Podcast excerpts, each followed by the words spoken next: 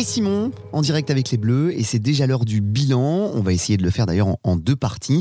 Alors, sur le bilan sportif, nous sommes un petit peu déçus, et puis j'ai l'impression que l'équipe de France n'a pas pu s'exprimer jusqu'au bout et n'a pas pu exprimer tout son talent, Simon. Oui, c'est ça. L'aventure s'est terminée de façon beaucoup trop prématurée. Euh, partout où on a l'occasion de parler euh, rugby, dans les clubs, euh, dans les clubhouses, dans les rédactions, autour des stades, on partage tous la même, même humeur, le même spleen, la même nostalgie cette espèce de sentiment un peu euh, voilà, désabusé.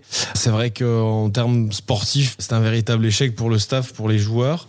Une fois encore, je voudrais dire que les Bleus étaient inférieurs euh, à ces, à ces Sud-Africains sur ce jour-là, qui nous ont dominés, qui ont été plus réalistes que nous, qui nous ont euh, dominés en, termes de coaching. J'ai trouvé le staff beaucoup plus habile, beaucoup plus intelligent, beaucoup plus lucide. Moi, je trouve qu'il n'y avait pas photo ce, ce jour-là. Alors, c'est vrai que c'est un, c'est un terrible échec pour le rugby français. On avait tous besoin besoin de cette victoire, les clubs en avaient besoin.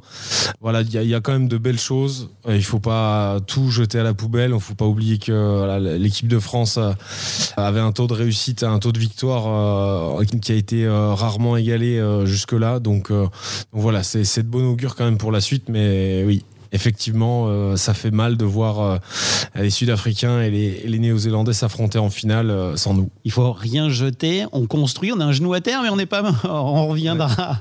Donc, Louis Biel, Biarré, Dupont et Penaud, ces trois-là sont déjà dans les World Rugby Awards.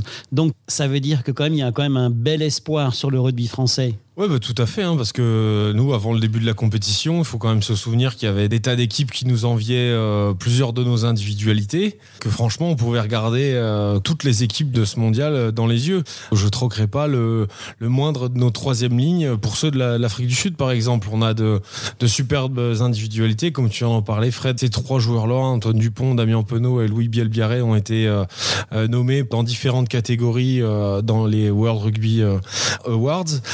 J'espère que voilà qu'on aura un petit titre, même si ça ça compte pas pour grand chose. Clairement, euh, le 15 de France dispose d'individualités que des tas de nations nous envient et on ne doit pas en, rougir.